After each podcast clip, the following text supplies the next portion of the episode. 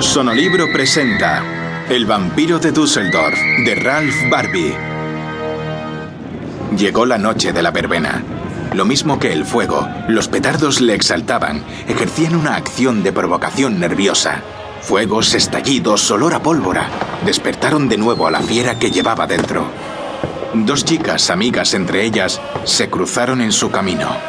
La más mayor se llamaba Luisa Lensen, la otra Gertrudis Amagel.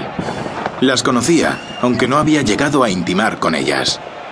¿Qué os parece si nos alejamos un poco de aquí? Hay demasiado ruido y las chispas de los petardos pueden hacer arder vuestros vestidos. Hubo cortas risas. Se acercaron a una mesa de una terraza y bebieron cerveza. Abandonaron el lugar y siguieron caminando, paseando cerca del bosque. Peter Curten se mostraba nerviosamente chistoso. Las dos muchachas, ¿qué podían temer? Que aquel hombre les diera unos achuchones. Bah, no tenía mayor importancia. Vaya, se me han acabado los cigarrillos, dijo Peter Curten de pronto. Las dos chicas le miraron sin saber qué decir, y él pidió a una de ellas al tiempo que le ofrecía unas monedas. Puedes irme a buscar tabaco. Estaremos esperándote cerca de esos árboles. Luisa aceptó de mala gana.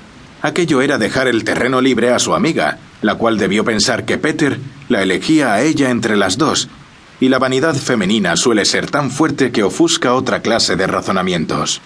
Vamos a aquellos árboles y te daré unos bombones que traigo conmigo.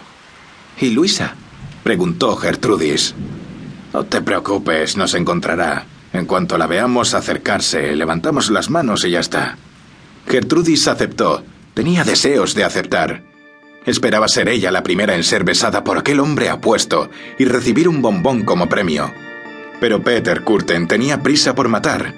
Le puso las manos al cuello y la estranguló, y aún la golpeó en la sien después de muerta. Estaba ocurriendo aquello cuando Luisa regresó con los cigarrillos. ¿Dónde estáis? preguntó, mientras los cohetes subían al cielo y estallaban en multitud de luminosas chispas de colores. Aquí, respondió Peter Curten. La incauta Luisa Lensen se acercó a los árboles. Pudo ver a su amiga tirada en el suelo y su aspecto no era precisamente de placer. Luisa arrojó los cigarrillos y salió corriendo, pero su vestido no le permitió huir todo lo aprisa que era de desear, y el asesino logró alcanzarla. No, no, gritaba Luisa, debatiéndose.